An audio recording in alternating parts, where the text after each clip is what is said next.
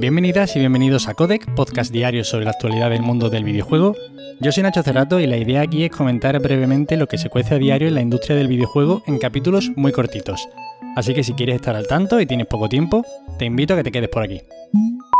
Y hoy empezamos mal, porque estas son noticias de las que no me gusta para nada dar. Y bueno, aunque ya se venía intuyendo todo esto, a falta de la confirmación oficial, parece ser que el E3 de 2022 podría haber sido cancelado completamente, según afirma el periodista Jeff Graf de Venture Beat.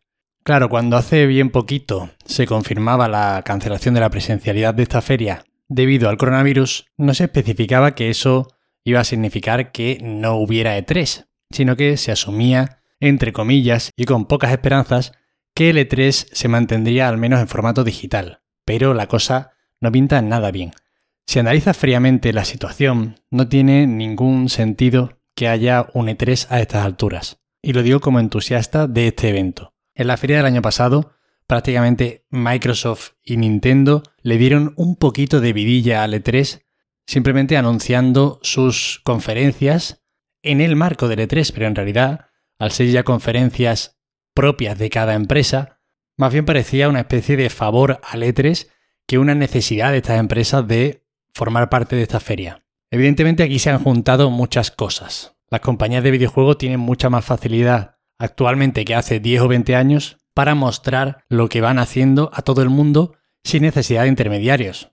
Basta con tener un canal de YouTube o la cuenta de Twitter o donde sea para publicar esos trailers e incluso Nintendo fue la primera que inauguró todo el tema de los Nintendo Direct, cosa que ya parece prácticamente estandarizado y normalizado en todas las empresas del sector. Se junta esto con, evidentemente, la pandemia y que se cancele la presencialidad, que era todo eso aparte de las conferencias que dotaba de mucha importancia al E3. Yo no voy a mentir, no creo honestamente que el E3 pueda remontar después de estos dos años. Actualmente la ESA debería pagar a las desarrolladoras, a Microsoft, a Sony o a Nintendo, para que de alguna forma fueran a la feria y no viceversa, no les interesa de ningún modo tener que pagar por participar en el E3 porque no les hace falta. Y de cara a los próximos años, no lo sé, a no ser que este próximo año ya hagan una feria presencial con toda la parafernalia del E3, con todas estas compañías apoyando el evento por algunos motivos, cosa que veo poco probable, pues no me imagino una remontada, la verdad, de ningún modo.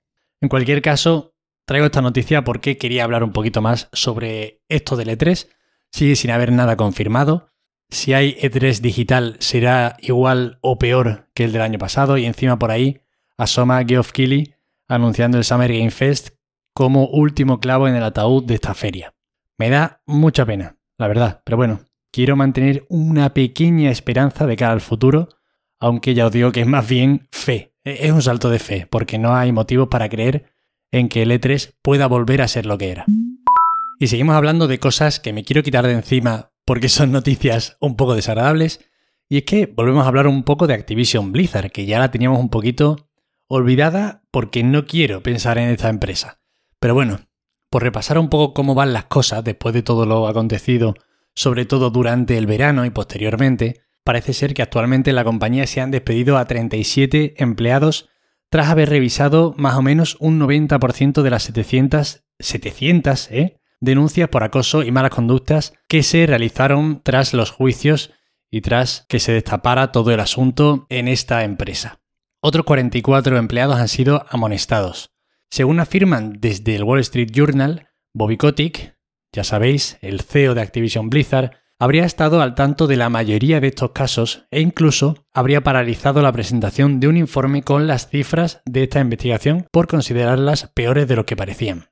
Bueno, no me imagino hasta qué punto tenía que mal pensar de estas investigaciones porque, hostia, no pueden ser peores. Es dramático el asunto. En cualquier caso, como siempre digo, seguiremos informando sobre este caso que se alarga en el tiempo y parece ser que no se vislumbra tampoco una solución ni a corto ni a medio plazo.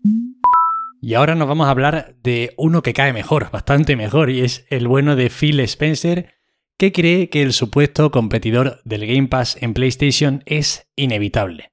En recientes declaraciones a IGN, el jefe de Xbox yo creo que ha estado apretando las tuercas a Sony. Es gracioso porque a mí me da la sensación eso, de que está hablando de temas por el mero hecho de pinchar un poquito a Sony, ¿no? Por ejemplo, habla de que cuando escucha que otros hacen cosas como Xbox Game Pass o que llegan a PC, para él tiene sentido porque cree que es la respuesta correcta. También especula, ya os digo, todo esto, entiendo yo, que como forma de pinchar un poquito y de hablar bien de su propio servicio, con lo que debería hacer su competidor para competir con ellos, que es evidentemente publicar los grandes lanzamientos exclusivos en el primer día en la suscripción.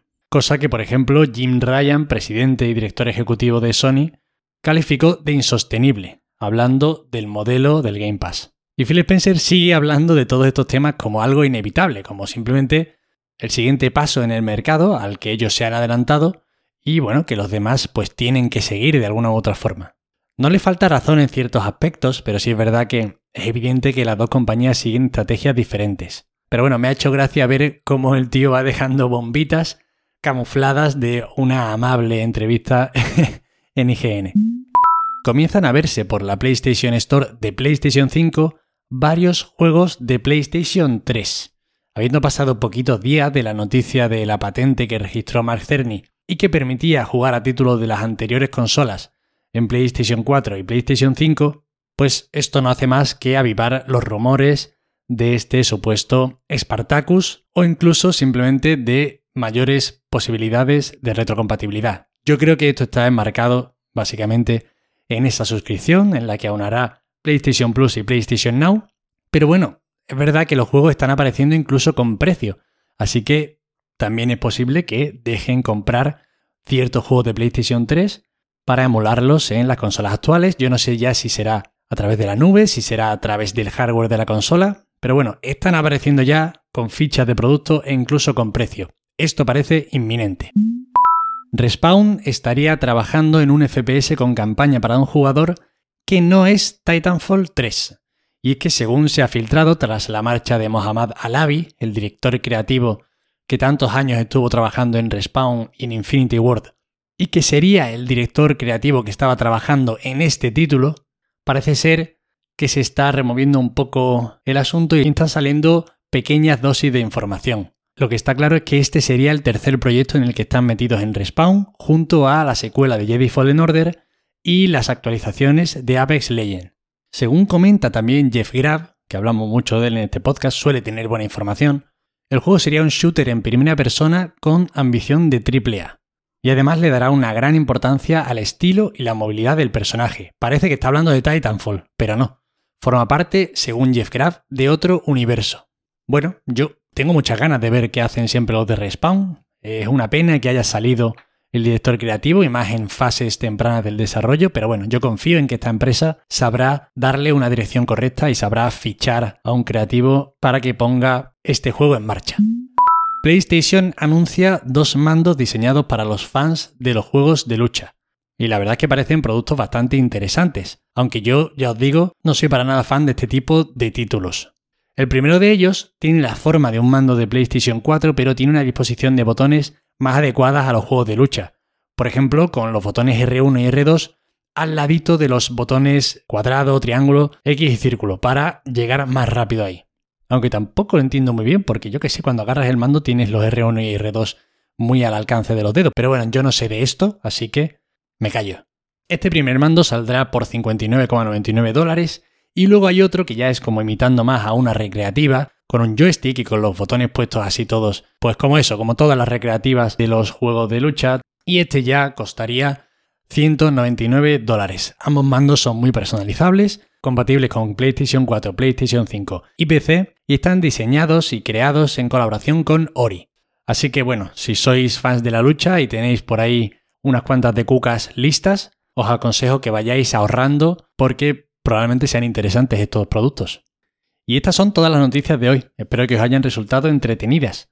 Ya sabéis que para cualquier queja, sugerencia o comentario me tenéis en arroba rato en Twitter. Recordaros, esto lo haré de vez en cuando, que complementario al podcast estoy ya publicando a diario una newsletter con esta selección de noticias por si hay alguno que no pueda escuchar el podcast o le venga mejor en ciertas ocasiones recibir en su correo electrónico este filtrado de noticias que hago a diario y os podéis suscribir en GetRebu buscando Codec. o a través de mi perfil de Twitter en el que también aparece directamente un enlace de suscripción. De todas formas, os dejo en la nota del episodio un enlace de la newsletter. Nada más, agradeceros como siempre que estéis ahí al otro lado escuchándome. Muchísimas gracias de corazón, mis panócteros y panócteras de Codec. Y nos vemos mañana como siempre. Hasta luego.